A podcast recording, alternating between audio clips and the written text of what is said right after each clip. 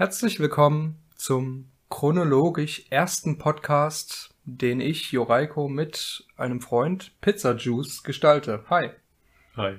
Es ist äh, chronologisch der erste Podcast, äh, den ich hochladen werde, wegen der Aktualität von Last of Us 2. Es ist aber nicht der erste, den wir zusammen aufnehmen, aber das wird dann später keine Rolle spielen. Es ist wie gesagt der erste, den ich veröffentlichen werde. Daher sag noch mal zwei, drei Worte zu dir.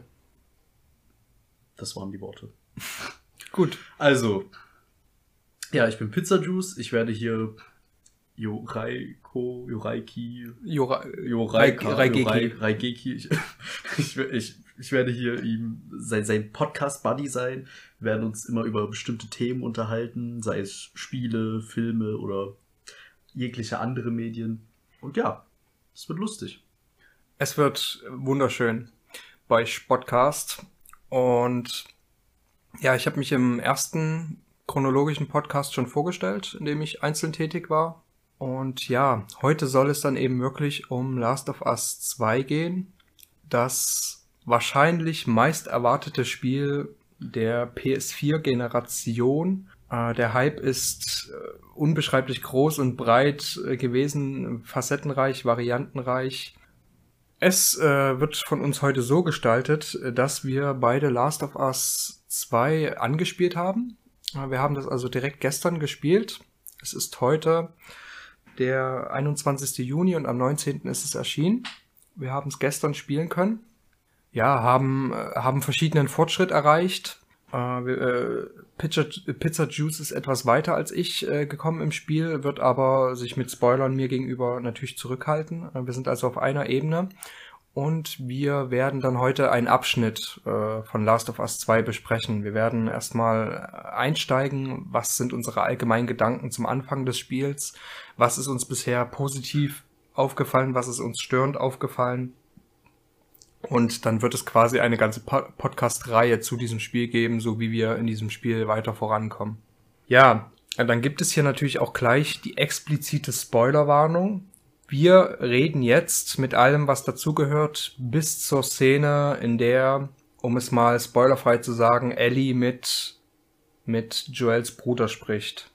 Äh, Relativ am Anfang des Spiels. Wie heißt der? Tommy. Tommy, genau. Wir äh, spoilern jetzt zu der Szene, in der Ellie mit äh, Tommy dieses Gespräch hat in ihrer Wohnung. Und ja, das ist quasi der Stand. Wenn ihr bis dahin noch nicht gespielt habt, wenn ihr bis dahin es noch nicht erlebt habt oder euch, euch Spoiler wirklich stören, dann habt ihr jetzt hier die Chance auszusteigen. Gut, die Chance ist gekommen und gegangen. Wir reden über Last of Us 2, das die ersten drei Stunden, drei Stunden waren es für mich an Spielzeit, frei von der Leber weg. Ja, genau wie er schon gesagt hat, ich habe schon ein paar Stunden mehr, was aber jetzt nicht so schlimm ist. Äh, ich werde mich da gut zurückhalten können. Und ja, ähm, wir reden jetzt bis zu dem Punkt, an dem Tommy mit Ellie redet, beziehungsweise auch der große, ne, der große Clou, nämlich dass Der große Settinggeber, Hm. Joel ist tot. Joel Joel, tut mir leid, ich spreche seinen Namen noch oft falsch aus. Joel ist tot und Ellie hat ihren Grund, auf einen Racheplot aufzubrechen. Was muss man erstmal zu Last of Us 2 allgemein sagen? Wir haben gesagt, dass der Hype groß war, das ist auch niemandem ein Geheimnis. Und wir haben gesagt, dass dieses Spiel unheimlich, unheimlich gehypt wird und erwartet wird.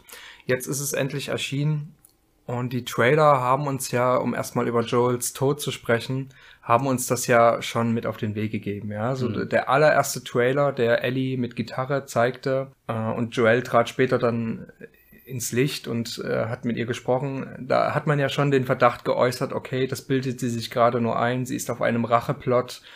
Joel ist tot, der wurde umgebracht. Sie sagt dann ja auch, I'm gonna find and I'm gonna kill every single one of them. Und da war klar, okay, wir kennen nur Joel und Ellie, Joel muss tot sein. Genau, ja. Gut, aber nach mehreren anderen Trailern wurde es ein bisschen unklarer. Zum Beispiel ähm, bei dem Trailer, wo nun, da konnte man auch noch denken, dass Joel da exekutiert wird, wo Ellie ähm, auf dem Boden liegt und bettelt, hier, bitte tut es nicht, äh, bitte nicht. Da kann man auch noch erwarten, okay, das ist höchstwahrscheinlich Joel. Aber nach einigen mehreren Trailern, nach ein bisschen mehr äh, Intel, was denn jetzt eigentlich Sache ist, was mit Ellie ist, hat man auch ähm, eine quasi ihre Freundin gesehen, beziehungsweise ihr Love Interest. Und da hätte man auch vermuten können, vielleicht stirbt ja die und nicht Joel. Exakt, äh, den, den Flea-Trailer, so nenne ich ihn jetzt einfach mal, also diesen Trailer, wo Ellie äh, darum bittet, es nicht zu tun, den habe ich zum Beispiel gar nicht gesehen, denn so, okay. ich habe nach dem zweiten Trailer, dem E3-Trailer, mit der großen Kussszene, mit, der, genau, mit dem Gewalt-Gameplay. Der bekannteste, denke ich mal. Ja, da habe ich dann aufgehört, weil ich äh, mir gedacht habe, okay, das reicht jetzt, ich habe jetzt ja. genug gesehen, ich bin absolut gekauft, ich werde dieses Spiel Day One holen. Ja. Und ja, dann war natürlich der große Verdacht und da war ich dann auch mit äh, dabei. Ja, okay, es ist wahrscheinlich nicht Joel, sondern es ist ihre Freundin, die stirbt. Denn Ellie verliebt sich jetzt, Ellie ist jetzt erwachsen und wird jetzt zur Frau und findet jetzt eben ihre erste Liebe. Und die muss dann natürlich direkt wieder abgeschlachtet werden, damit man äh, den Plotsetter hat. Es war also auf jeden Fall, war es aber klar, man war sich nicht sicher, wer von beiden stirbt, aber es war klar, okay, es muss einen Racheplot geben, einer von beiden wird sterben, damit man Ellie dann hat. Und da wir Ellie und Joel aus dem ersten Teil kennen, war es für mich persönlich wahrscheinlicher, dass die Freundin stirbt. Denn dass die Freundin mit auf den Rachefeld zukommt, das konnte man sich wahrscheinlich weniger gut vorstellen, als dass wir das alte Duo zurückhaben. Genau, das wurde dadurch noch mehr bestärkt, dass äh, noch eine Trailer-Szene die Runde gemacht hat, nämlich dass Ellie quasi schon mitten in ihrem Rachezug war. Also sie ist, glaube ich, vor ein paar Gegnern weggerannt, hat sich versteckt, hat sich umgesehen und auf einmal steht Joel hinter ihr und fragt, You really gonna do this on your own? Und dann sagt sie, ja, what are you doing here? Was natürlich auch suggeriert, okay, Joel ist am Leben und sie ist auf dem Rachezug wegen ihrer Freundin. Ja. Aber es hat sich herausgestellt, dass das alles, also viele haben auch die Theorie gehabt, ja, das ist Halluzination, der ist tot. Ja, das ist anscheinend Halluzination. Joel ist von uns gegangen und sie ist dann dementsprechend mit ihrer Freundin Dina dann höchstwahrscheinlich auf dem Rachefeldzug. Ja. Ich glaube, also einmal war das, äh, denke ich, derselbe Trailer, den du meinst. Das war auch der E3-Trailer. Das ist ja, die Perspektiven sind da ja immer gewechselt. Ja. They should be terrified und so weiter und so fort. Auch eine ganz großartige Zeile, aber das mal jetzt hm, abseits. Du sagtest gerade, dass äh, sie wahrscheinlich mit ihrer Freundin unterwegs ist. Also ich äh, weiß es jetzt noch nicht, denn ich bin ja erst äh, mit äh, Ellie am Grab gerade. Ich würde das eher bezweifeln. Ich weiß jetzt nicht, ob du es schon weißt. Wenn ja, sag's mir nicht. Aber ich glaube nicht, dass sie mit Di mit Dia heißt sie Dina? Dina, Dina, Dina heißt es genau. Diner. Da Diner. Das ist viel zu über Dina.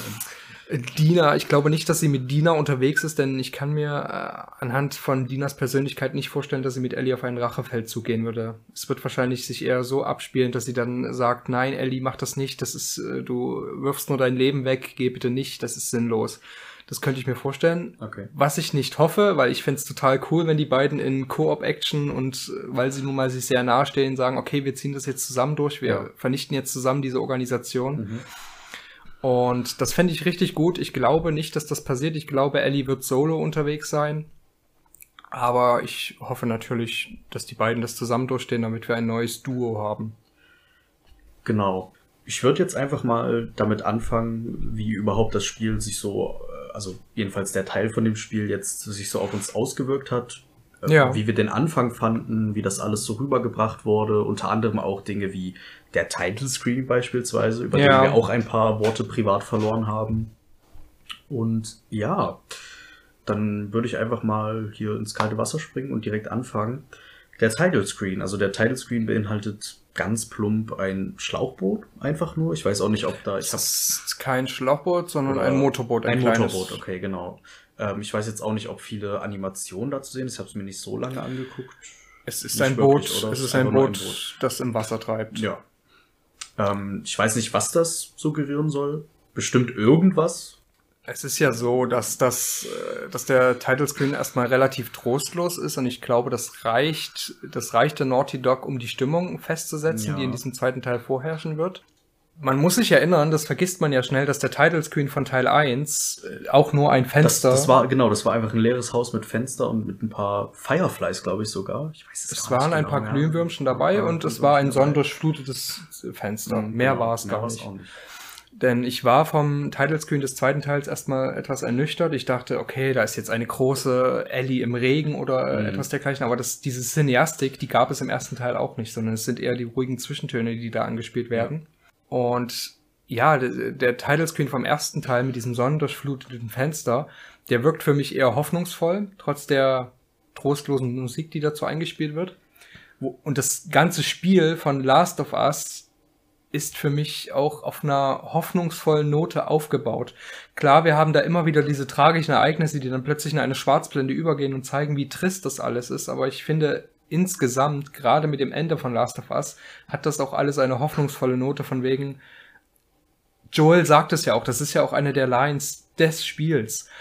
Äh, man findet etwas, wofür es sich zu leben lohnt ist, irgendwas findet man und das ist so die äh, Botschaft des zweiten Teils. Ja, äh, des ersten Teils. Genau, also ich hätte mir eher beim zweiten Teil, also sind wieder die Route gegangen mit dem äh, ruhigen Title Screen, mit dem entspannten Title Screen, der nicht viel aussagt. Der erste hat jetzt auch nicht viel ausgesagt, wenn man das Spiel komplett blind begonnen, begonnen hat. Mhm. Aber ich muss zugeben, ich hätte mir beim zweiten äh, Title Screen ein bisschen, bisschen mehr Spannung, ein bisschen mehr Druck gewünscht. Also wirklich, ich hätte es mir so vorgestellt, dass wie du gesagt hast, Regen. Regen hätte super reingepasst.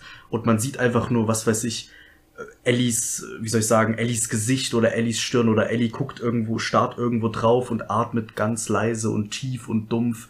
Wirklich, damit man diesen Rachefeldzug spürt, damit man einfach spürt, okay, shit is about to get real. Also ja, wie du es gerade beschrieben hast, kann ich es mir perfekt vorstellen und ganz ehrlich, ja, das hätte ich auch besser man hört einfach nur ein und man hört dieses Tröpfeln. Also ja. das hätte ich mir gewünscht, um ehrlich zu sein. Das, ja. äh, wie, wie, gesagt, ich kann es mir perfekt vorstellen und ich hätte es auch besser gefunden. Du ja. hast es wunderbar beschrieben, das hätte fantastisch gewirkt, es wäre subtil genug gewesen. Aber sie haben sich eben wieder für die komplett ruhige Route entschieden und ich bin mir absolut sicher, dass dieses Boot später noch Sinn ergeben absolut, wird. Ich hoffe es. Also wenn nicht, dann okay. Bisschen sinnfrei, aber. Das wird sicherlich noch was werden, was relevant ja, wird äh, gegen Ende des Spiels. Dennoch äh, ich, ich weiß das zu schätzen, aber das so an und für sich ist der Titel schmucklos und ja, ich hätte, hätte deine Variante bevorzugt, hm. ja. Aber gut, halten wir uns nicht weiter damit auf, das ist auch kein Drama. Der Anfang von Last of Us 2, äh, also beziehungsweise lass uns mal so vorgehen. Ich werde jetzt erstmal meinen groben Eindruck bisher schildern, ja. wie ich das Spiel gerade aufgenommen habe und du kannst ja versuchen, deinen Eindruck bis zu diesem Punkt zu schildern, Ellie am Grab von Joel. Na klar. So. Ich äh, finde das Spiel bisher gemessen an der Erwartungshaltung, dass ich explizit versucht habe, nicht zu viel zu erwarten. Ich wollte es nicht vorher in den Himmel loben, denn große Hype-Tsunamis können schnell mal in sich zusammenfallen, wenn man merkt, dass das Endprodukt nicht der heilige Gral ist. Kingdom Hearts 3. Kingdom Hearts 3, was ich zwar vorher auch nicht besonders gehypt habe, weil ich, nicht, ich weil ich da schon ich, man wusste schon, dass es nicht so gut wird, wie, wie man möchte, aber auch, es war. Der Hype ist auch schon lange abgeklungen irgendwie, bis es dann endlich mal rauskam. Ja, es war am Ende eine Katastrophe, aber gut, bleiben wir mal beim Thema. Also ich habe versucht, eine realistische Erwartungshaltung an den Tag zu legen und äh, hab's dann auch nicht übertrieben, ja. Gemessen an dieser Erwartungshaltung, langer Bogen, bin ich bisher einigermaßen zufrieden. Ich finde es gut. Ich finde es nicht überragend und nicht fantastisch es gibt einige Kleinigkeiten und einige größere Sachen, die ich auszusetzen habe, aber ich finde es bisher durchaus in Ordnung. Genau. Also ich fand das Ende, äh, das Ende, genau das Ende. Ich bin ja schon beim Ende, ich habe es ja schon durchgespielt, du weißt es nur nicht. Genau, also ähm, wie du gesagt hast, also ich bin derselben Meinung. Ja, ich hatte auch nicht unfassbar hohe und äh, krasse Erwartungen. Ich war schon recht gehypt. Ich habe mich auch gefreut. Also ja, endlich geht's weiter. Endlich findet diese Story eine Fortsetzung oder vielleicht sogar ein Ende.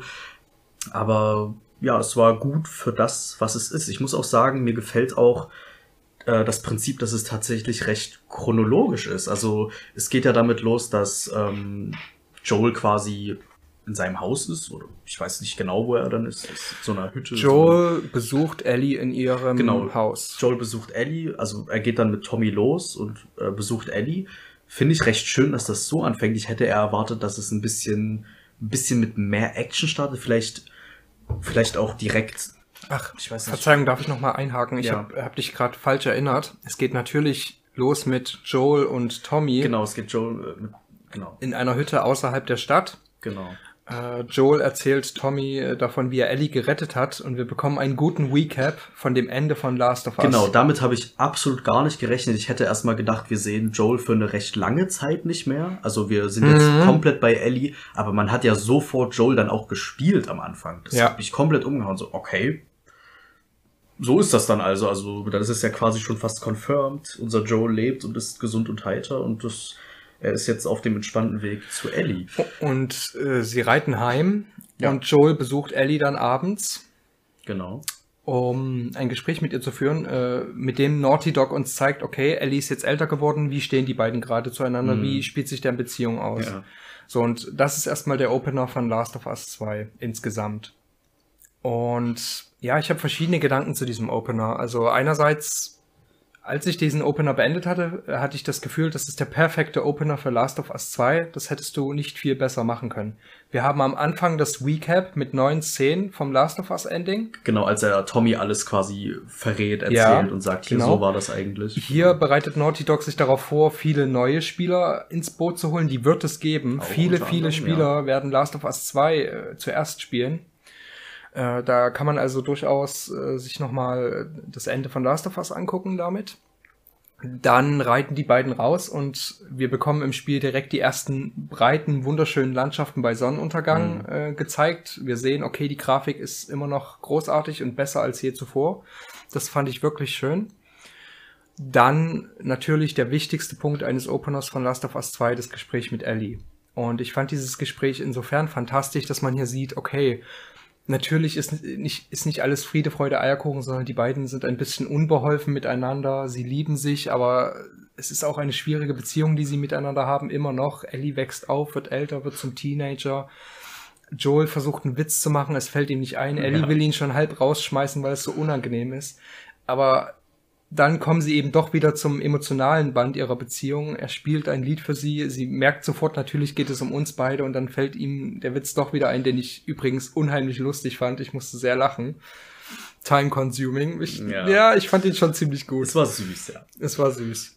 Und damit war äh, die Stimmung auch gesetzt. Damit war alles klar. Okay, die beiden vertragen sich und es ist in Ordnung und wir haben unseren Opener. Ja, ich find's auch immer interessant, wie, wie die Beziehung zwischen Joel und Ellie quasi rübergebracht wird. Nämlich nie in dem Sinne, dass sie sich tatsächlich konkret sagen, was sie eigentlich füreinander empfinden oder wie sehr sie dem jeweils anderen bedeuten, sondern es wird immer so durch die Blume gezeigt oder gesagt mit diesen kleinen niedlichen Interaktionen zwischen, zwischen ihnen, aber nie sagen sie sich wirklich mal gegenseitig, hey, du bist echt toll oder hey, ich, äh, du bedeutest mir sehr viel.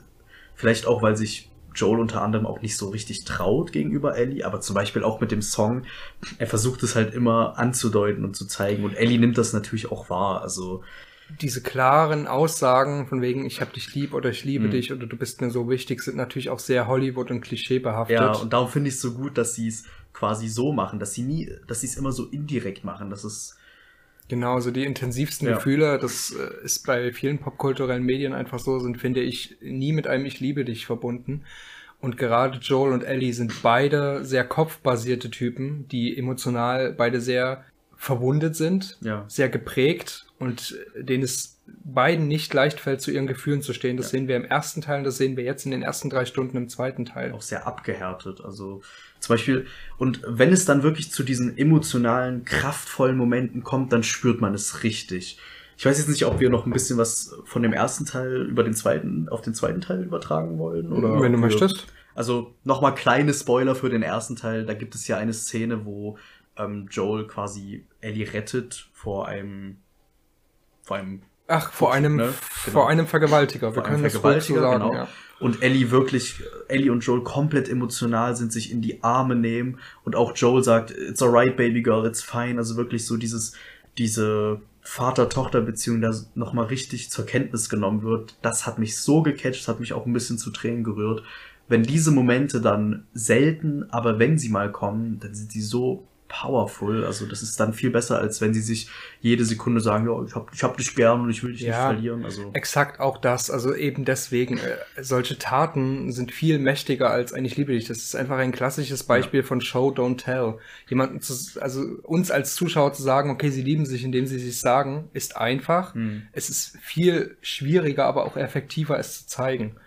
Und natürlich besteht überhaupt kein Zweifel daran, wie nahe sich die beiden stehen. Ich meine, wir müssen es uns nochmal verge vergegenwärtigen, was da im Intro von Teil 2 nochmal wieder hochgeholt wird. Joel hat den gesamten Rest der Menschheit für Ellie geopfert.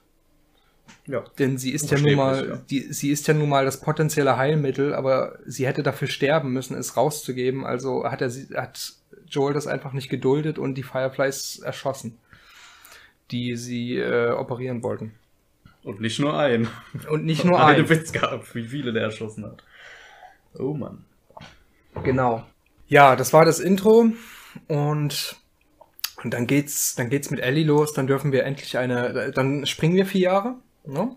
Genau. Ja. Ellie dürfte jetzt 18, 19, 20 sein, so in dem Rahmen. Das wurde auch irgendwo mal erwähnt von den Entwicklern. Ich glaube 19 oder 20 war es. Und ja, wir sind immer noch in dieser überlebenden Stadt, die sich da eingerichtet hat und gehen, gehen eben auf, gehen eben dann mit Ellie äh, unter anderem auf Streife. Ja, also sie sind auf Patrouille. Ja, was ich interessant fand und auch ein bisschen schade, muss ich sagen, diese ganze romantische Ballnacht mit Dina. Kam nicht einmal vor. Die richtig. kam nicht vor. Die haben sie wirklich exklusiv für den Trailer belassen und haben ihn dann nur erwähnt. Ja sie wissen, dass wahrscheinlich jeder Last of Us Spieler, diesen, zwei Spieler diesen Trailer gesehen hat. Aber ich glaube, da irren sie sich. Gerade die, die sich mit Gaming nicht so sehr beschäftigen, werden das nicht gesehen haben und werden sich dann auch nicht viel weiter dabei denken. Die werden den Kontext verstehen. Okay, die haben sich wahrscheinlich geküsst. Dennoch finde ich es sehr schade, dass sie die Szene da weggelassen ja. haben. Die hätten sie ruhig nochmal einbauen können. Genau, unter anderem, oder es gibt vielleicht auch Hardcore-Gamer, die komplett spoilerfrei bleiben wollen und sich gar keinen Trailer angeguckt haben. Das mhm. kann natürlich auch sein und die dann äh, sich das sehen und sich denken, okay, worüber reden die überhaupt? Was ist passiert? Jetzt muss ich die Trailer vielleicht ja doch angucken. Klar, ja. der, der E3-Trailer war natürlich perfekt mit dem Gameplay mhm. zusammengeschnitten, das dann wahrscheinlich viel später stattfindet. Ja, ja. Aber das, das wäre ja kein Problem gewesen. Das hätte man ja machen können.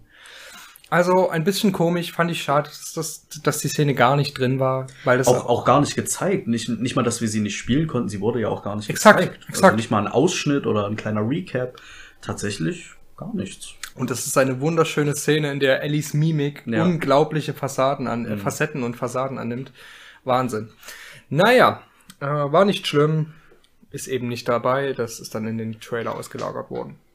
Ja, dann würde ich äh, gar nicht mehr so sehr mit den Details äh, verweilen, sondern ich würde dann gleich mal weiter zu dem, zu dem großen Kern, wo wir vorhin schon waren, Joels Tod, aber auch den neuen Hauptcharakter wahrscheinlich. Würde ich, würde ich drüber sprechen, damit wir gar nicht so lange fackeln. Ja, es gibt also diese Abby. Und die gehört entweder zur Liberation Front von Washington. Ich weiß nicht, ob das die Fireflies sind.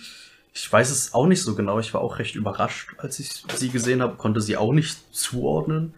Was mich dann natürlich am meisten überrascht hat, dass man, dass sie spielbar war. Also das hätte ich mhm. nie erwartet, dass irgendwelche anderen Charaktere außer Ellie und Joel jemals spielbar sein werden. Also das hat mich super überrascht. Und ich wusste nicht, wie ich es empfinden soll. Ich wusste nicht, ist das gut, ist das schlecht, kommen jetzt vielleicht sogar noch mehr spielbare Charaktere. Das war so ein bisschen meine Sorge. Ich möchte nicht, dass man irgendwie jeden Charakter auf einmal spielen kann, sondern ich möchte schon, hey, Ellie Joel und dann gut, halt noch diese Abby. Ja. Das war so ein bisschen die Sorge auch da. Also wir können mal ganz kurz die große und wie ich finde sehr, sehr dumme und unnötige Kontroverse erwähnen, die es vor dem Spiel gab, wenige Wochen zuvor, die sich ja tatsächlich um Abby gedreht haben, denn... Ach, war das auf, auf, auf sie bezogen? Ich habe mir das nicht genau angeguckt, du hast mir das ja erzählt. Ich habe mich auch versucht, nach kurzem, nach kurzem aus Versehen sehen, mich davon fernzuhalten. Ja, ich wollte mir diese Idiotie nicht antun, also... Exakt. Es ging ja darum, also einmal befürchtet man, dass Abby transsexuell ist und dass man das in diesem Spiel nicht braucht. Warum auch immer. egal ist. Also ja, es spielt keine Rolle. Und ich glaube auch nicht, dass sie transsexuell ist, weil Frauen können Muskeln haben. Stell dir vor. Also, ach, also wurde nicht mal explizit gesagt, dass sie es ist, sondern es wurde einfach vermutet wegen ihrem Auftreten. Ich glaube, ja. Ich hoffe nicht, das ist ja ich, unfassbar ekelhaft. Es wurde nirgendwo, ich, also soweit ich es weiß, wurde nirgendwo gesagt, dass sie transsexuell ja, es ist. Ja, es ist ja eine taffe Frau, die hat so Muskeln und ernstes Gesicht, muss sie ja transsexuell Exakt, also sie sieht sehr, sie sieht sehr, ähm, Sie sieht, sie hat natürlich burschikose Züge. Ja, sie sieht etwas maskulin aus, kräftiger einfach. Aber stell dir vor, es ist eine Frau, die in der Endzeit überleben möchte. Ja, dann ist es ja okay. Also ja, ganz, ganz dummes Thema. Wollen wir jetzt auch nicht viele Worte drüber verlieren. Genau, äh, tut mir leid, worauf ich aber noch hinaus wollte, war gar nicht diese Kontroverse, sondern dass diese Kontroverse auch stattfand, weil man Abby spielen kann. Und weil Joel dahingegen aber stirbt, was man schon erwartet hat und weil man jetzt äh, davon ausgeht, und davon gehe ich auch gerade ein bisschen aus, und deswegen muss ich mich leider dem der Abneigung Abby gegenüber gerade ein bisschen anschließen, und das auch aus mehrerlei Gründen natürlich man geht davon aus, dass sie Joel äh, die Screentime nimmt, denn äh, sie ist jetzt eventuell der Hauptcharakter neben Ellie und das sind jetzt so, das ist jetzt das Zweiergespann, was man in diesem Spiel erleben wird, statt Joel und Ellie und das hätte ich auch nicht gebraucht.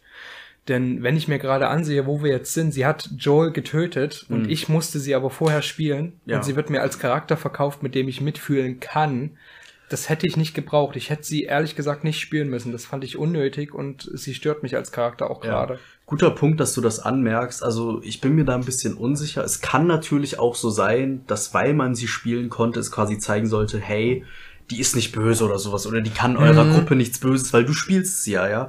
Aber und dann bringt sie einfach Joel um und dann fängt diese ähm, Asympathie los, man fängt an sie zu hassen aus gutem Grund. Und ich weiß, es ist schwer zu sagen, ob man sie noch spielen wird oder nicht. Ich weiß es nicht. Also ich weiß nicht, ob es dann nur bei Ellie bleibt, ob vielleicht noch andere Charaktere dazu kommen oder ob man dann wirklich Ellies, äh, Ellies, äh, Abbys Story weiterführt. Also wollen auf jeden Fall nicht. Also ich verabscheue sie logischerweise.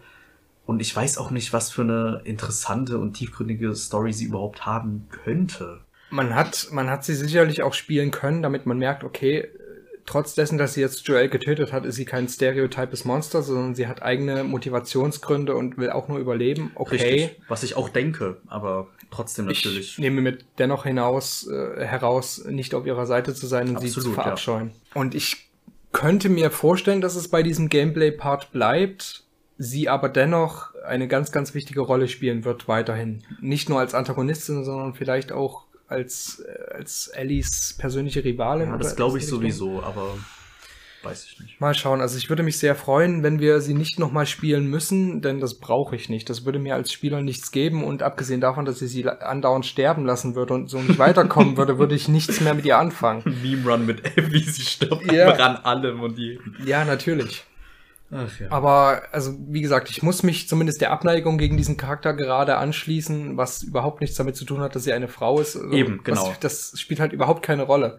Es hätte auch ein Kerl sein können, der genau. Joel erschießt. Die Abneigung ist einfach nur wegen Joels Tod und, und wegen ihrer deswegen fand ich, fand ich die Gameplay Passagen mit ihr rückwirkend relativ sinnbefreit. Die haben mhm. mich auch raus, die haben mich auch schon, bevor ich wusste, dass sie Joel tötet, haben die mich rausgerissen mhm. aus Ellies und Dinas Beziehung. So ein bisschen Filler-mäßig oder so ein bisschen ja. Plot-Device-like. Okay, ja. hier hast du mal ein bisschen Abwechslung. Das ja. hätte ich nicht gebraucht und das hat, finde ich auch komisch. Das hat mich durchaus gestört. Ja, zu Joels Tod nochmal, dass wir das nochmal äh, kurz besprechen. Mich stört das persönlich gesehen. Ich habe es dir ja in der Vorbesprechung schon erzählt. Mhm. Es war, es war nur eine Frage, wer von beiden stirbt. Dina Absolut, oder Joel. Ja. Rachefeldzug war sowieso klar. Steht sogar auf der Box, wenn man mal hinten Exakt. Sieht, da steht einfach Rache. Exakt. Und war klar, genau. Es war einfach 50-50. Ich finde das gar nicht so verkehrt, dass Ellie auf einen Rachefeldzug geht. Ich finde das mhm. ganz cool. Du magst es ja nicht so sehr. Das ja, muss ich sagen, ja. Weil es kommt ja dann auf das eine hinaus sie wird ihre Rache haben. Ja. Aber ich hoffe, also ich hoffe, ich würde es vielleicht gut finden, wenn sie darauf aufbauen und nicht einfach das stumpf so hinlegen, okay, Rache ist da, Rache genommen, Rache vorbei. Nein, das, das genau, fände ich, ich auch. Ich möchte es auf jeden Fall tiefgründiger. Das fände ich auch ganz wichtig. Was ich nur relativ cool finde, ist, dass Ellie als starker Charakter auf einen Rachefeld zugeht. Das ja, das. Und sich daran rächt, dass sie mh. einfach ihren Vater umgebracht haben. Ja. Da habe ich, da habe ich Lust drauf und da bin ich auch wenn es um Videospiele geht in der Selbstjustiz, bin ich voll dabei. Das finde ich ganz cool in der Endzeit. So, was mich aber stört, und da bin ich ähnlich geartet wie du, ist die Blattheit des Ganzen. Mhm. Wir brauchten, also ich bin jetzt mal, ich bin jetzt ein Naughty Dog Writer und wir brauchten einen Racheplot für Ellie. Was machen wir? Klar, ja. wir töten Joel. Hey, wir haben auch noch einen Charakter, der romantisch mit ihr äh, äh, verbandelt ist den könnten wir eventuell auch töten. Wen von beiden töten wir? Einen von beiden müssen wir töten. Es erwischt Joel, na klar, äh, Joel, na klar. Es ist der einfachste Weg. Es ist super platt. Jeder hat es seit dem allerersten Trailer erwartet. Klar, sie hatten dann noch mal diesen roten Hering mit der Freundin, diese diese Ablenkung. Was mich bekommen hat. Sorry, dass Was ich mich- aber was hat was mich bekommen hat? Was mich auch bekommen hat. Dennoch würde ich den, würde ich Naughty Dog jetzt nicht den Credit zuschreiben, dass sie die großen Täuscher sind und die großen Twister, denn es war eine 50-50 Chance. Ja, Das hätte man eleganter lösen können. auf jeden Fall. Auf der anderen, willst du was sagen dazu? Naja, du könntest eigentlich weiterreden, aber auch, dass es so schnell passiert ist. Also, wenn es ich habe mir gedacht, okay, wenn es passiert, dann vielleicht ein bisschen später, aber es ist ja schon recht schnell passiert und Ich- okay, jetzt ist der re- restliche Plot eigentlich Rache. Ja, ich hätte auch erwartet, dass es relativ schnell passiert, damit man den Plot damit man festgesetzt genau den hat. Racheplot wahrscheinlich jetzt Da du das, da du das gerade, also ich will gleich nochmal darauf eingehen, denn Hm. äh, ich habe mir überlegt, wie es wäre, wenn das die allererste Szene wäre, aber darauf gehe ich, darauf gehe ich gleich ein. Was ich kurz noch sagen wollte, ich bin, ich finde es nicht gut, wie sie das gemacht haben, aber ich finde es besser, als wenn sie Dina getötet hätten. Hm. Folgender Grund: Wir hatten im ersten Spiel, äh, im ersten Teil hatten wir die ganze Zeit Joel und Ellie. Ja. Wenn sie Dina getötet hätten, hätte Joel, wie er schon richtig in den Trailer sagt, er hätte Ellie das nicht alleine machen lassen, sich dafür zu rächen. Sie wären zusammen losgezogen und wir hätten exakt dieselbe Dynamik wie im ersten Teil gehabt. Das wäre fast das gleiche gewesen. Meinst du? Ja, Wirklich? Ellie ist, Ellie ist etwas älter, aber sonst hätte sich da nichts geändert. Sie sind jetzt einfach beide Profikiller. Wir müssen nicht mehr auf Ellie aufpassen. Wir haben zwei blutrünstige, abgehärtete Killer. Das war's. Naja, ja, auf dem ersten Blick nicht unwahr, aber sie hätten es ja vielleicht ein bisschen cleverer gestalten können. Nehmen wir jetzt mal an, die Dina wäre gestorben statt Joel. Ja. Und Joel und Ellie wären gemeinsam auf den Rachefeldzug gegangen. Ja. So, wir haben jetzt das. Ist ja natürlich schon mal sehr ähnlich zu The Last of Us 1. Selbes Prinzip, nur andere, andere Absicht, sage ich mal. Ja. Nicht die Welt zu retten, sondern sich quasi zu rächen. Okay, aber vielleicht hätte man das einfach smart gestalten können, dass Joel, Joel ist ja schon recht alt und dass er vielleicht wirklich nur das, ähm, das fünfte Rad am Wagen so ein bisschen spielt und Ellie so in den Beschützerinstinkt für Joel kommt. Siehst du, aber dann hätten wir die Rollen aus dem ersten Teil einfach stimmt, nur dann ist es ja vertauscht. eigentlich auch nur eine Rollenvertauschung. Ja, jetzt, wo du sagst, also man ist natürlich verärgert über den Tod von Joel und würde Ja. sich wahrscheinlich beim, auf, den, Ja. auf den ersten Blick wünschen, dass ein anderer Charakter dafür stirbt. Vor allem, weil wir Dina ja zum ersten Mal da sehen und noch nicht kennen und uns Joel sehr nahe ist. Aber ja, jetzt, wo du es sagst, Also, streng genommen, ich weiß nicht, ob jemand hätte sterben müssen. äh, Wie gesagt, man hätte den Plot anders inszenieren können, aber klar, wie soll eine Rache-Ellie geboren werden, wenn nicht aus dem Tod ihrer Liebsten? Genau, ich finde den Tod in Anführungsstrichen wichtig oder beziehungsweise essentiell, aber wie sie es hätten machen können, hätte anders Ja, ablaufen können, ja. finde ich. Also ja gut, Joel wurde jetzt Und du hättest eine ähnliche Dynamik gehabt, das hätte sich nicht groß ändern können. Und ich bin aber froh, dass Dina verschont wurde. Also ich, ich finde, man kannte sie lange genug. Also sie haben, das hat Naughty Dog unheimlich feinfühlig gemacht, sie zu etablieren, nicht nur mit diesem Trailer, sondern auch mit dem Grasrauchen, mit dieser romantischen Kussszene, Mhm. diese fantastische Kussszene. Also sowohl die Animation als auch die Emotionen dabei waren ja wohl wirklich hochklassig per Ja. se. Das war großartig. Wir haben die beiden Charaktere als humorvoll, Mhm. als, als intelligent und als in einer guten Dynamik verankert erlebt.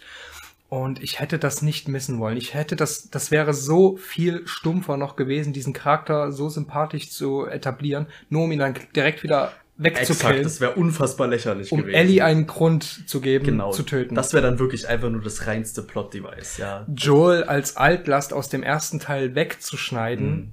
ist einigermaßen sinnvoll. Es So hat mich es klingt, ja, Es- es besser hat mich- als das andere. Es hat mich einigermaßen traurig gemacht und es hat mich auch wirklich erwischt. Klar, es Mhm. ist traurig. Ich finde es platt gelöst. Es hätte nicht sein müssen, aber es ist das kleinere Übel, finde ich. Ja.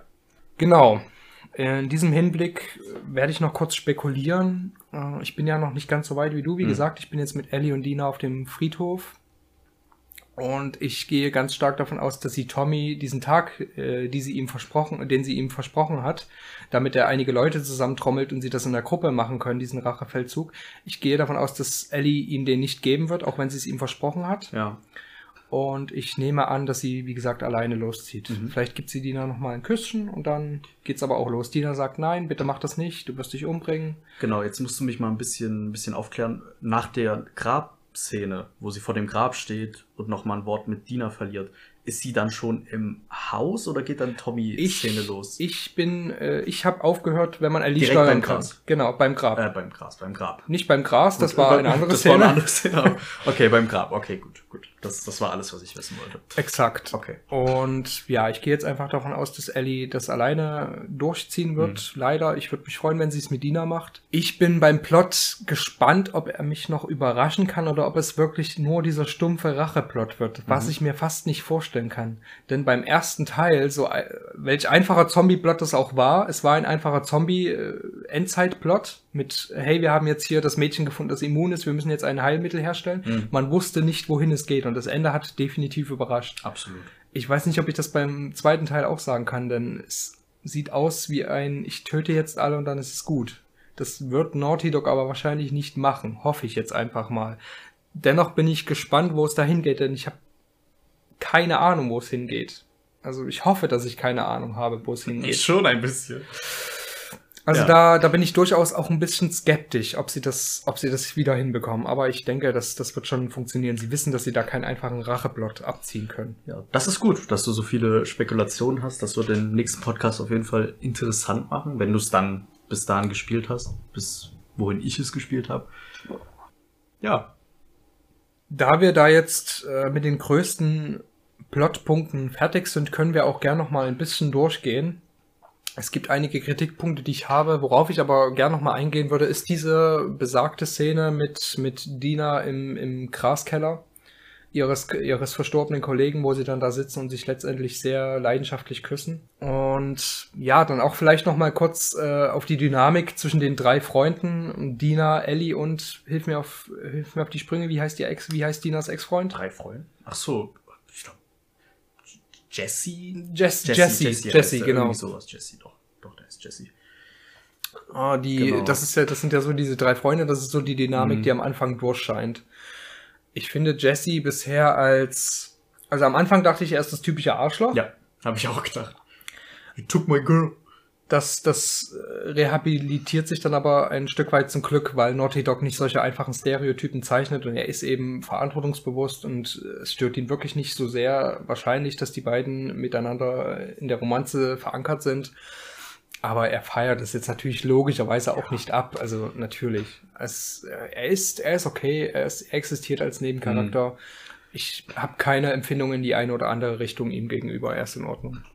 Ja, ich muss auch sagen, ich war Dina gegenüber auch erstmal ein bisschen skeptisch, weil sie schien, ich muss zugeben, sie schien wie der letzte Stereotyp. Also wirklich komplett ausgeglichen, ein bisschen langweilig vielleicht. Ja, ist halt your, your typical perfect girl für Ellie.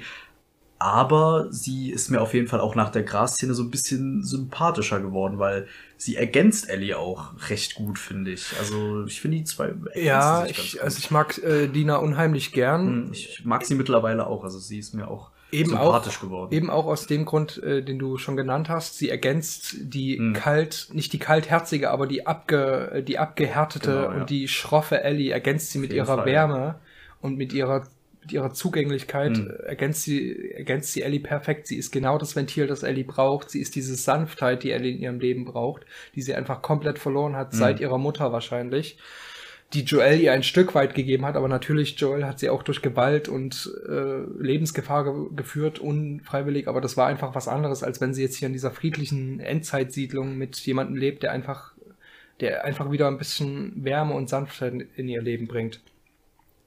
Und ja, Dina ist unheimlich witzig, sie ist charmant, das merken wir in der Schneeballszene mit den Kindern. Ja. Sie ist keck. Let's fuck him up. Ja, do you want to fuck him up? Ja. Yeah, okay, Yeah, let's do it. So, das ist einfach eine wunderbare Dynamik zwischen den beiden. Die machen Spaß miteinander. Ja, und dann haben wir die Gras-Szene. Ich weiß nicht, ob ich unbedingt Gras gebraucht hätte jetzt, aber gut, wenn das, wenn das das Ventil der beiden ist, wenn die eben Gras rauchen, warum nicht? Stört mich jetzt auch nicht so sehr. Also, ist mir eigentlich recht. Ich glaube, in so einer Zeit äh, würdest du das wahrscheinlich Ja, sogar gut heißen. da ist es egal. Da ja, ist es da ist es wirklich egal. egal, glaube ich. wenn es ihnen Entspannung bietet. Ja. Was ich, was ich schlimm gefunden hätte, wäre, wenn sie Drogen Andere hätten. Sachen, ja. Das hätte, glaube ich, das Sachen. hätte Also Gras Dog- ist dann noch, nee, das, hätte jetzt Naughty nicht Dog. Sie auch hätten nicht- Ellie nicht zum Drogenjunkie Ja, ja. gemacht. Beziehungsweise Dina, dass Dina so sagt, "Hey, nimm mal ein bisschen von dem Crack. Ja, das hätte Nee, jede Sympathie leider das, auch wow, gemacht. also hätten die das gemacht, ich hätte, glaube ich, ausgeschaltet. Das nee, das muss ich mir nicht geben. Nein, das wäre das wär ein Ja, das- PR-technischer Super-GAU gewesen. Absolut das hätten sie nicht durchgekriegt. Ja, aber ich fand diesen, ich fand diesen Dialog fantastisch. Das war bisher auch mit Abstand die beste Szene, muss ich sagen, meiner Meinung nach. Äh, Dieser Dialog von wegen Wait, äh, wait our kiss. Hm. Das war, da ist so viel zwischen den beiden passiert. Das, das war wieder ein, ein Rücksprung zu dieser Ballszene, wo auch so viel zwischen den beiden passiert ist. Hey, I'm just a girl, not a threat. Oh, Ellie, äh, they should be terrified. Und so, da passiert so viel mit so wenig Worten.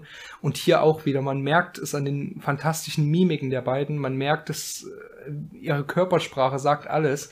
Man merkt, wie sehr es da gerade zwischen denen krisselt. Ja, sie ist auch so ein bisschen mit die einzige, die Ellies, sag ich mal, die Ellie so ein bisschen brechen kann. So ihre Sturheit und ihre, ihre Unberechenbarkeit. Da kann sie so ein bisschen hintergucken, genau wie Joel es geschafft hat.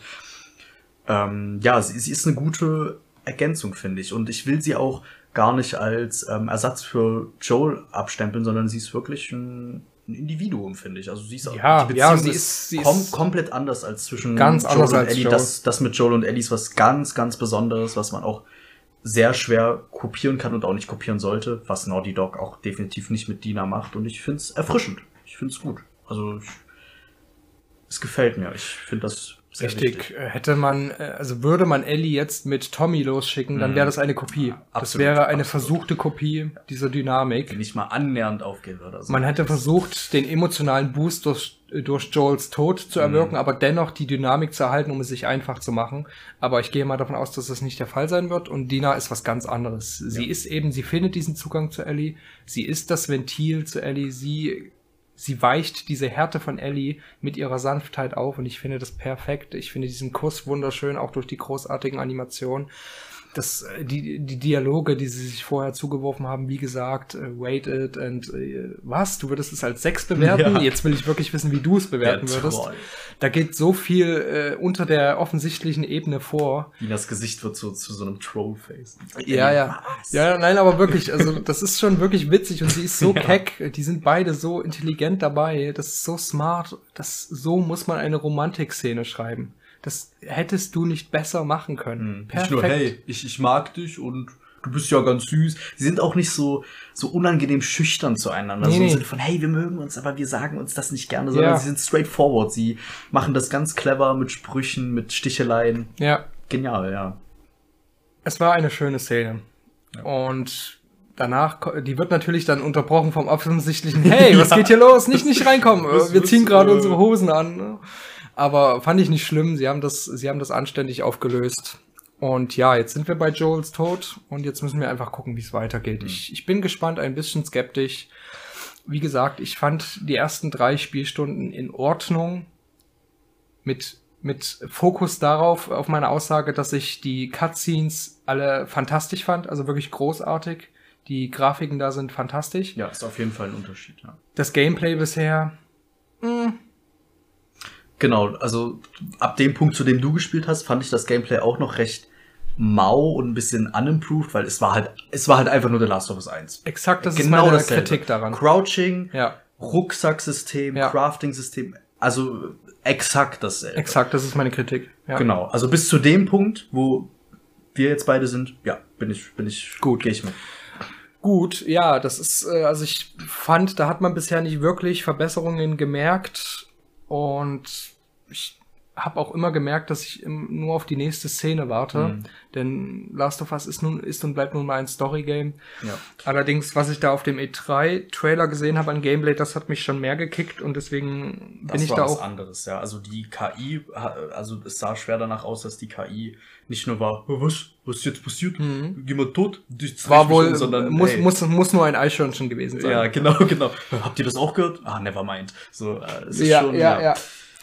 Aber ansonsten ist es natürlich immer noch Hast Aber einen Raum mit Runnern, Klickern. Aber ich bin optimistisch, dass da noch einiges an Action kommt und ich, also nicht unbedingt Action, aber ich freue mich, dass es noch besser werden wird. Wobei ich die Runner-Horde, die Abby Die war gut. das fand ich gut. Mhm. Das war was anderes. Das gab's in The Last of Us 1 auch noch nie so, nicht, nicht so krass. Mhm. So, so viele auf einmal, die dich wirklich, die nicht nur Stock-Footage sind, sage ich mal, die nicht nur einfach da so, da so hingesplashed sind, sondern die dich wirklich ähm, verletzen können. Jeder einzelne. Hat mich an Days Gone erinnert. Mhm. Kennst du Days Gone? Ja, ich ich habe es noch nicht gespielt, aber hat mich daran äh, sofort erinnert. Ja.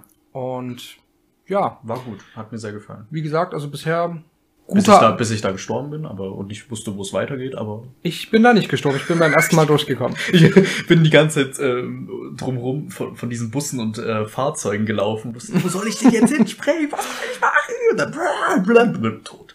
Schön. Ja. Das war ein gutes Recap von Last of Us Das ist insgesamt. nur einmal passiert, aber ja, es ist passiert. Okay. Wir schauen ein- einfach mal, also der Eindruck ist bisher solide. Bei uns beiden war er solide zu diesem Zeitpunkt, nehme ich mal an. Hm. Und es, ist natürlich, wie gesagt, dieser, dieser, dieser Plot-Aufbruch hat seine Schwachpunkte, aber es ist in Ordnung gelöst und ich bin heilfroh, dass Dina noch lebt. Jetzt, Ellie hat ihren Racheplot, aber und Dina lebt noch. Das sind zwei wichtige Punkte, die zusammengeführt wurden, die ich gut finde. Genau, und diese, nochmal ganz kurz zu diesen Halluzinationen, das scheint zu zeigen, dass Joel natürlich nicht komplett dann auf einmal in Vergessenheit geraten wird. Also man kriegt wahrscheinlich dann noch ein bisschen Intel und sowas und sieht, wie Ellie das ein bisschen mitnimmt, wie sie sich erinnert. Also da, darauf, das erwarte ich noch. Also ich hoffe, das kommt noch alles so, wie es in den Trailern so ein bisschen gezeigt wurde, mit diesen Hall Halluzinationen, dass sie auf einmal Joel sieht. Genau, ich bin gespannt, wie sie das einbinden. Hm. Also das, das wird spannend, Ja. ob sie das Gameplay technisch irgendwie einbinden. Oh, Ich kann es mir nicht vorstellen, aber Also gameplay-technisch kann ich mir ganz schwer vorstellen, dass da auf einmal so ein Geister Joel, I'm gonna help you. Der kann nicht, der kann eigentlich nicht sterben und äh, genau. oder er stirbt nochmal und Ellie, Joel. das Black Screen, Game Over. Ach genau, äh, da muss ich jetzt doch noch mal auf die Todesszene eingehen. Äh, wir trödeln ein bisschen, aber es ist nicht so schlimm. Wir lassen uns hier die Zeit. Last of Us 1 Hm. hat es so gemacht, dass es in den dramatischen Szenen am Ende immer schwarz geschnitten hat. Ja. Ab in die Schwarzblende. Das war, das hat vor allem, also die Szene, die mir da vor allem in Erinnerung geblieben ist, ist die Szene mit den beiden äh, farbigen Brüdern. Mhm. Und der kleine Bruder wird ja Stimmt, dann genau. gebissen, infiziert und er rennt dann auf ihn los und dann Schwarzblende. Mhm. Schnitt, wir sind im Herbst und die beiden reiten Genau. eine eisige Szene runter, alles ist vorbei. Das hat so gut gewirkt, weil wir wussten, okay, man saß davor, ach du Scheiße. Ja. Man weiß, was passiert ist, Ja. man hat sich gedacht, man kann sich alles denken. Und jetzt ist der Herbst und sie mussten weiterziehen, so ist Genau. es nun mal in der Endzeit. Das war mega effektiv. Mhm. Und sie machen es jetzt anscheinend wieder so und ich muss sagen, das finde ich ein bisschen billig. Ja? Dass sie jetzt wieder Ellie die Emotionen, du sagst, Ellie weint nie, aber ich glaube, sie hat da geweint. Sie hat richtig geweint. Sie war am Boden zerstört wahrscheinlich. Wir haben es nur wieder nicht gesehen. Man hat die, den Frust und die Verzweiflung in ihrer Stimme raus, äh, rausgehört, weil so klingt Ellie nie. Sie klingt immer Ja. meistens selbstbewusst tough. Hat ja dann auch gesagt, als Joel da lag und noch gelebt hat, äh, stand up, Joe, stand the Ja. fuck up und so, so wieder dieses Taffe. Aber dann ist sie unfassbar eingeknickt. Das hätte ich auch gerne gesehen, Das muss ich war- sagen. Zu sehen, wie, sie, schon- wie sie bricht, wie was sie man, einknickt. was man schon gesehen hat, war fantastisch. Ich fand Mhm. das wunderbar, wie man sie so emotional gesehen hat. Das, das habe ich wirklich, das konnte ich wirklich gut heißen. Ja. Aber ich hätte mir gern dieses, wir haben ja dann den Schnitt und dann Mhm. sehen wir, dann sehen wir Ellie wieder, okay, sie muss jetzt auf Mission gehen. Sie Genau. ist, sie ist schon total, sie ist schon total runtergekommen wieder, desillusioniert, aber Ja, ja. wir sehen keine Tränen mehr, keine Emotionalität mehr. Sie ist drüber hinweg. Das hat mir so ein bisschen gefehlt, weil ich glaube, der Schnitt kommt ganz klassisch nach dem finalen Hieb. Also Ja. Wo Joel den, den Ja. da hört man auch diesen, diesen Sound und dann ist es. Und sie schneidet. Nee, oder? Nein, sie schlägt zu und der Schnitt ist, äh, Echt? ja, Weil ja. dann war es noch irgendwie alles gedämpft oder war das davor schon dieser gedämpfte Sound, wo, wo, wo Ellie irgendwie nur noch alles gedämpft hört? Ja, kann sein. Kann, nee, es kann sein, dass Das das, danach, später oder? weggeschnitten wird. Ich weiß es nicht gerade nicht genau, und das, obwohl ich es vor einer Stunde gespielt habe. Aber grob genommen kann man das so. Ja. Viel ist danach nicht mehr Ja, passiert, sagen ja. wir es mal so. Genau. Dina, Dina kommt, äh, kommt dann eben noch und äh, weckt sie auf, weil äh, Ellie wird ja auch ohnmächtig geschlagen, sagt I'm sorry und dann schneidet es, glaube ich, schwarz. Was ich noch ein bisschen interessant fand, was jetzt aber nicht so die krasse Wirkung auf mich hatte, was aber interessant zu beobachten war, als ähm, Joel dann getötet wurde oder kurz davor war, getötet zu werden, was auch immer, haben die, wollten die, die, die Männer, die äh, wollten die Männer dann noch Ellie töten. Jedenfalls sah es schwer danach aus, so hey, wir müssen die umbringen, sie ist Zeuge, sie wird, äh, sie wird Verstärkung holen. Aber dann haben andere Mitglieder dieser Gruppe ähm, die anderen dran gehindert und gesagt, hier nein, müssen wir. Also man hat Mhm. natürlich nichts gehört, aber es sah so aus, hier, der eine hat den anderen weggeschubst, hier, das war's, wir müssen jetzt nicht noch mehr töten und dann sind sie gegangen. Also das, das fand ich ein bisschen interessant, so, weil sie hätten ja auch einfach Ellie finishen können. Warum sollten sie sie Ja. nicht töten? Aber anscheinend war einfach nur das Ziel, Joel töten, abhauen. Ja, lass mich noch mal Also- kurz was zur Schwarzblende sagen, bevor ich, Ja. bevor ich da noch mal drauf eingehe. Ich muss es noch mal kurz kritisieren, dass sie sich das eben wirklich zu einfach gemacht haben, Mhm. finde ich. Sie haben wieder die Pflicht rausgenommen, Ellie wirklich emotional aufgelöst zu zeigen und wir wissen, dass sie es war. Das wäre aufwendiger gewesen, sie hätten das animieren müssen, sie hätten das einsprechen müssen, das wäre kein Problem gewesen, aber sie haben sich eben stilistisch wahrscheinlich dafür entschieden, Ja. es nicht zu zeigen und das fand ich diesmal nicht so toll. Jeder hat ja auch damit gerechnet, dass das wieder so ein Cut sein wird. Ja. Und dann wäre es cool gewesen, wenn es eben kein Cut gewesen wäre und man einfach diese ganzen Emotionen, diesen ganzen Ablauf komplett gesehen hätte, so nackt wie er ist. Genau. Und sich dann sagt, okay, es cuttet nicht und es geht weiter und weiter und man sieht Ellie, wie sie am Boden zerstört ist und weint. Und, Gerade weil sie vorher zeigen, wie unterkühlt die Beziehung der beiden ist. Hm. Dass die gerade auch ein bisschen Streit haben, weil Joel da dazwischen zwischen eine Prügelei zwischen Ellie und einem anderen Mann gegangen ist. Das war ja ein bisschen schwach. So zu dem, was du sagst. Der eine, äh, den Ellie ähm, im Gesicht angeschnitten hat, der wollte sie ja dann wahrscheinlich aus Wut einfach nur umbringen Hm. Aus, äh, aus, weil, weil sie ihn angegriffen hat. Und die anderen vielleicht, um eben wirklich Zeugen zu beseitigen. Sie haben es aber entweder nicht gemacht, äh, weil sie nicht grausam sein wollten, also nicht grausamer als notwendig.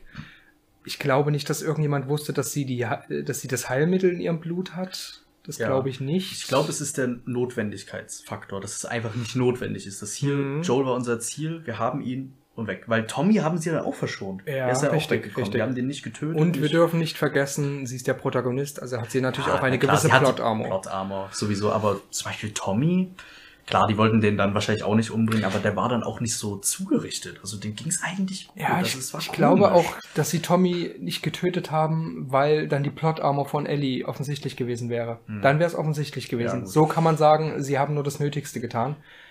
Aber schon, also es ist immer noch super interessant, wissen zu wollen, was hat denn Joel jetzt explizit getan. Klar, er hat ganz viele Männer umgebracht, vielleicht waren das auch irgendwelche von der Gruppe, Ja, die er also ich, hat. ich finde, da besteht überhaupt keine Frage. Denkst du das? Ich, ich bin mir absolut sicher, dass das damit Dann zusammenhängt. verstehe ich aber nicht, warum sie diese Abby so ein bisschen in den Vordergrund stellen, weil war das jetzt einfach nur, hey, sie ist spielbar, damit ihr Abby wird wahrscheinlich eine Freundin von Misha gewesen sein oder von jemand anderem der Fireflies. Misha war ja diese Anführerin. Stimmt, das könnte natürlich auch Und da bin ich mir einigermaßen sicher, dass das Ja. entweder die Partnerin von Misha war oder eine Freundin. Aber wenn das so war, hätte sie dann nicht von Ellie wissen müssen und dem Heilmittel? Schwer zu sagen, Auch ganz eine schwer. gute also Frage, ja. Alles Raum für Ist die. Frage, ist die Frage, ob Misha damals noch Gelegenheit hatte, das irgendjemandem mitzuteilen. Das würde ich jetzt nämlich mal. ob sie noch gelebt hat, weil da war Ja. auch der Black Cut. Ja, er hat sie halt angeschossen, aber vielleicht hat sie überlebt. Oh, das wäre auch interessant. Vielleicht sieht man die noch Stimmt, mal. das kann sein. Ich Ja. dachte, Misha wäre tot, aber das weiß man ja gar nicht. Ach nee, nee, doch, sie ist tot. Er Ist hat ihr dann tot? ins Gesicht geschossen. Er, er hat ihr erst in den Bauch geschossen, dann lag sie auf dem Boden Ah, und ja, hat gesagt, don't do this, Mhm. und dann hat er sie gefinisht. Okay, Genau. doch, doch, doch. Deswegen würde ich davon ausgehen, dass das wieder was mit Rache zu tun hat, damit Last of Us, ja. damit Last of Us 2 am Ende auch wieder mal aufzeigen kann, Rache ist ein Rad. Rache Ja. dreht sich immer weiter und das bringt nichts, weil das ist ein Schlangenschwanz. Genau. Wenn sich Ellie an dem einen rächt, will der andere sich an Ellie rächen, genau. Und ich so weiß nicht mal, ob Ellie das. Spiel überleben wird. Und es wäre natürlich furchtbar, wenn nicht. Ja, darüber will ich, will man natürlich nicht nachdenken. Man nimmt sich natürlich immer noch die Plot-Armor, okay, hey. Vielleicht, vielleicht machen sie es auch so, um die, weiß. um die Schädlichkeit von Rache zu zeigen, auch für Ellie, dass am Ende Dina stirbt und vielleicht sogar von Ellie umgebracht wird aus Versehen, weil sie sich irgendwo da, irgendwie sowas, ne? Genau, ich bin, sagen wir es mal so, ich bin gespannt, wie weit Ellie geht. Ja. Das, das interessiert mich. Wie weit wird sie gehen? Wie sehr wird sie das ausreizen? Wie sehr wird sie ihr, ihr Durst nach Rache verderben? Und wie weit, wie weit Ich denke, er das wird bringen? im Laufe des Spiels immer schlimmer werden. Ja, ich glaube, sie wird zum kompletten Psycho. Meine Theorie. Sie Und wird ich- komplett durchdrehen. Ich hoffe es zwar nicht, aber ich weiß auch nicht, wie sie das dann mit einem, mit einem halbwegs glücklichen Ende zu Ja. Ende führen können. Das kann eigentlich nur tragisch Ich glaube, für sie, sie enden. wird schon zum Monster, weil allein schon in dem Gameplay-Trailer, da hat man sie ja schon gesehen, wo sie schon ein bisschen tiefer war in dieser Rache-Sache. Also das Geschlachte da, schon heftig. Also gnadenlos natürlich. Ich meine, ich, ver ich, mein, ich verstehe es. Ich verstehe sie auch. Ich ähm, heiße sowas meistens nicht gut, aber in dem Sinne, wenn, wenn ich da sehe, wie diese Typen sterben, habe ich da keine Empathie für die. Ich finde es eigentlich ja. okay.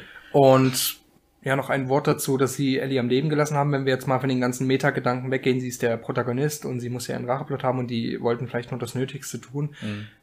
Ist es eine ziemlich dumme Entscheidung, finde ich, die am Leben zu lassen. Also jetzt so allein aus deren Perspektive was meinst du? Dass Ellie, die, die genau, die Frau, die, das Mädchen am Leben zu lassen, das dabei ist, wenn man ihren Vater tötet, während sie fleht, ihn bitte nicht zu töten, mhm. sie einfach am Leben zu lassen und wegzugehen, obwohl sie alle Gesichter kennt von ja. den Leuten.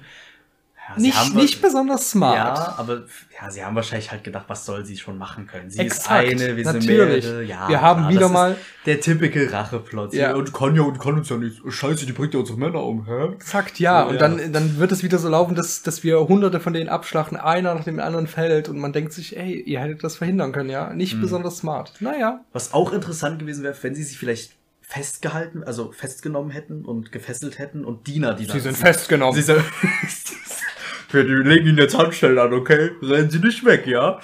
Ähm, und dann Dina sie vielleicht rettet. Aber ich weiß nicht, das wäre da vielleicht ein bisschen too much gewesen. Hätte ich ganz cool gefunden. Aber Dina auch spielbar oder hey, Dina läuft da jetzt hin und wir kriegen eine Sequenz? Beides hätte Beides, ich okay ja? gefunden.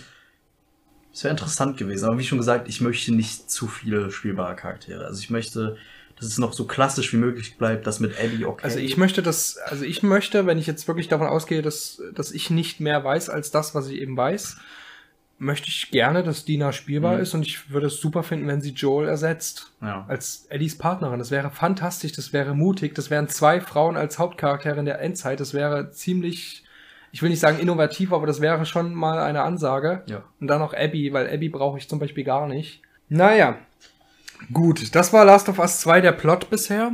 Und ich habe noch ein paar kleine Details, die ich mir aufgeschrieben habe, über die ich gerne reden würde. Denn es gab ja, wie gesagt, einige Sachen, die mich stören. Mhm, schieß los. Und was ich zum Beispiel ganz schwach fand, also wirklich mangelhaft, war, dass die NPCs unfassbar hässlich sind. Also wir, ich rede jetzt über die erste Passage, in der man Ellie steuern kann. Sie geht da durch ihr Stadtviertel und die NPCs sind potthässlich. Das könnte wirklich noch PS2-Grafik fast sein. Wirklich? Machen ja. So? Also ich bin da eher so einer, der nicht so sehr darauf achtet. Klar, ich habe mich schon sehr viel umgeguckt. Und das eigentlich, also es würde mich ja gar nicht so sehr stören, sondern das größere Problem ist, dass, dass das Klon-NPCs sind, ja, ja? Die Puppets, die Puppet-NPCs. Copy and Paste genau, NPCs. Genau. Und das ist so unverschämt gemacht, dass die im allerersten Abschnitt direkt nebeneinander geklonte NPCs sind. Finde ich furchtbar. Absolut furchtbar. Das war auch in The Last of Us 1 so klar. Das Spiel ist auch älter. Da konnte man es noch ein bisschen entschuldigen, wobei es immer komisch ist, denselben Typen in einem anderen Gebiet zu töten. Hey, das Gesicht kenne ich doch. Ja, aber das finde ich nicht so schlimm, da dürfen sie ruhig ein bisschen ja. faul sein, meinethalben, das ist eben Munitionsfutter. Ja. Aber ich habe einen Screenshot gemacht, da sind, da ist zweimal dieselbe Frau nebeneinander. Das ist mir zum Beispiel gar nicht aufgefallen. Es ist mir nur im Gameplay aufgefallen, wo es offensichtlich ist, klar, ich bin keine, Ich bin keine 10 Gegner, Sekunden mit Ellie gelaufen und finde die ersten Klon-NPCs. Das, das, ist unverschämt. Also das, das geht unverschämt. gar nicht. Das ist ganz schwach für ein 2020er ja. Spiel, für ein quasi fast schon Next Generation Spiel. Und du siehst dann ganz wirklich schwach. acht, neun, wow. zehn Mal dieselbe Person in der gesamten Stadt. Also das ist dann schon ein das großer ist, Minuspunkt. Das ist klar. Ja. Es ist, ich will nicht sagen, es ist Meckern auf höchstem Niveau, weil das schon Nehmen wir jetzt mal an. Die NPCs sind ja auch hässlich, das kommt ja hinzu. Eben, und du bist ja nicht der Einzige, der die Doppelung gesehen hat. Ich habe es jetzt übersehen, ich habe es nicht gesehen, muss ich zugeben. Aber das wird bestimmt noch einige andere. Äh, Mich geben. hätte das weniger gestört, wenn die Klone später aufgetaucht ja. wären, aber nicht zwei Meter. Oh Gott, die ganzen Memes schon. Ja. Mit, mit den zwei Vergleichsbildern. Ja.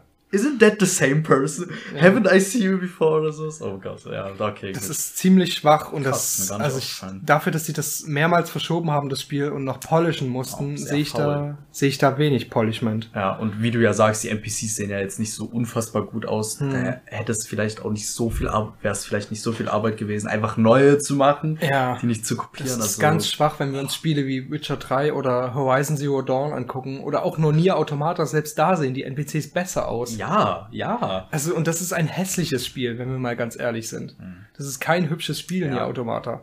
Zum Beispiel The Witcher ist ein Open-World-Game, also Mhm. ist nochmal was ganz anderes. Genau, da muss jeder gut aussehen. Ja. Und hier haben sie ganz enge Passagen. Also das war ganz, ganz schwach. Ja. Boah, das ist mir gar nicht aufgefallen. Gut, guter. Was mich weiterhin nicht so sehr gestört hat, aber was ich ein bisschen lästig fand, war, dass es keine Untertitel für, für NPC-Gespräche nee, hier und da gab.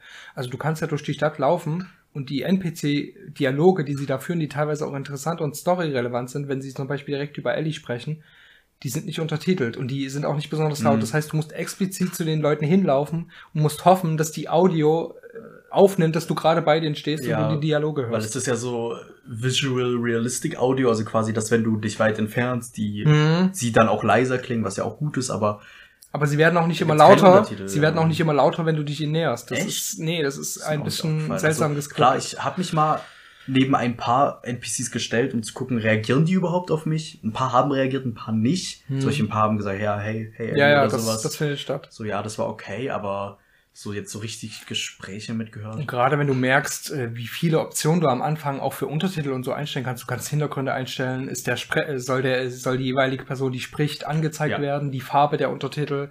Das finde ich ganz großartig. Da haben sie viele Einstellungen gemacht, um diese cineastische Erfahrung wirklich so gut auf den Spieler zuzuschneiden wie möglich.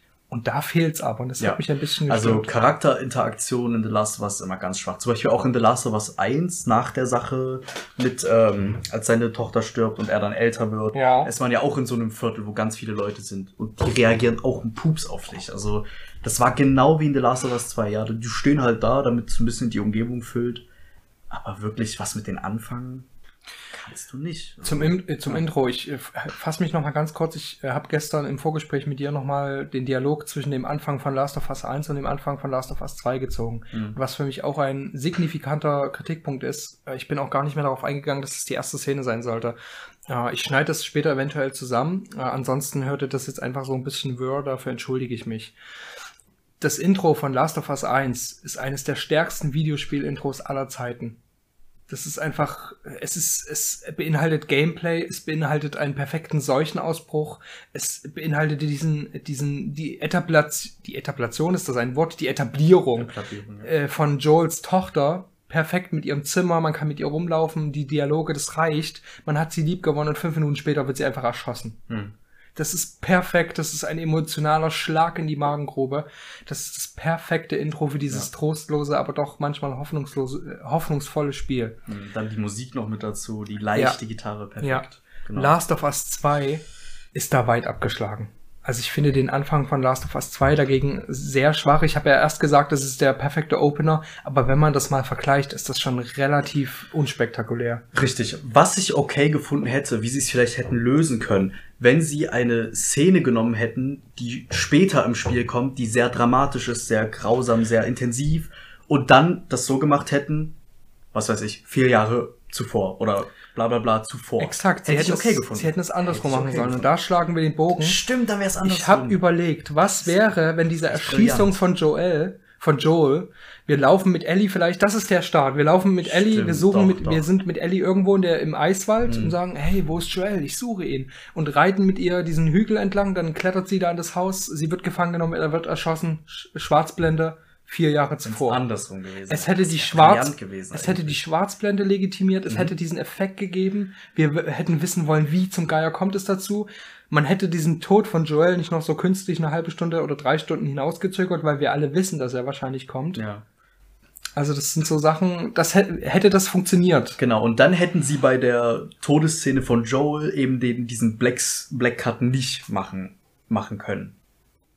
Also, was, meinst du? du hast ja jetzt gesagt, sie hätten das so zeigen sollen, dass sie diesen Cut mit dem Schwarzbildschirm Mhm. machen im Intro, ne, kurz bevor Ja. Joel stirbt oder Ja. man ihn sieht. Und dann hätten sie es bei der richtigen Todesszene, wenn man dann dann ist, eben den Cut nicht hinmachen können. Warum? Dass man die ganze Szene sieht. Äh, Stellst du das gerade Fragen in den Raum, ob sie das hätten machen können, oder sagst du, dass das so Nein, ist? sie hätten es so machen können. Also es wäre gut so gewesen, finde ich. Ja, Wenn sie ja. dann diesen Black Cut eben nicht Genau, natürlich wäre das gut gewesen, aber hätten sie ihn gemacht, wäre er immer noch besser gewesen wäre es als immer so. noch besser gewesen. Denn ja, das, das für die steht gar Rückblende. nicht in Frage. Also das Ja. Intro, also der Auftakt von Last of Us 2 viel schwächer. Sehr, sehr leise, sehr langsam, Mhm. sehr ruhig. Wie der Title Screen. Ja. Dahingegen muss ich positiv erwähnen, um jetzt langsam auch zum Schluss zu kommen, wir sind gleich fertig. Äh, ich muss aber sehr positiv erwähnen, dass Ellies Zimmer am Anfang, äh, als sie dann 18 ist, beinhaltet sehr viel Storytelling. Also das mhm. fand ich ganz großartig. Das ist mir aufgefallen. Wenn man sich mit Ellie in ihrem Zimmer umguckt, merkt man, dass da viel Storytelling passiert. Sie hat zum Beispiel ganz viele Bilder und Bücher, äh, die sich mit Sci-Fi und Raumfahrt beschäftigen. Ellie ist also durchaus begeistert von Astronauten und der Raumfahrt ich hatte da kurz den dummen Gedanken, dass, dass, man, dass sie vielleicht hofft, hey, vielleicht gibt's auf einem anderen Planeten ja noch Leben und da können wir übersatteln. das war, war ein ganz dummer Gedanke. Los, Pferdchen, flieh! Das hätte sie vielleicht mit 14 gemacht. Go! Äh, aber sie ist offensichtlich an diesem Thema interessiert. Vielleicht ja aber auch, weil diese Welt so tot ist, möchte sie sich ein bisschen mit dem beschäftigen, was es auf anderen Planeten gibt. Mhm. Fand ich interessant und dann hat man da auch, hat man da auch Poster von ihren Comichelden, die sie immer noch mag.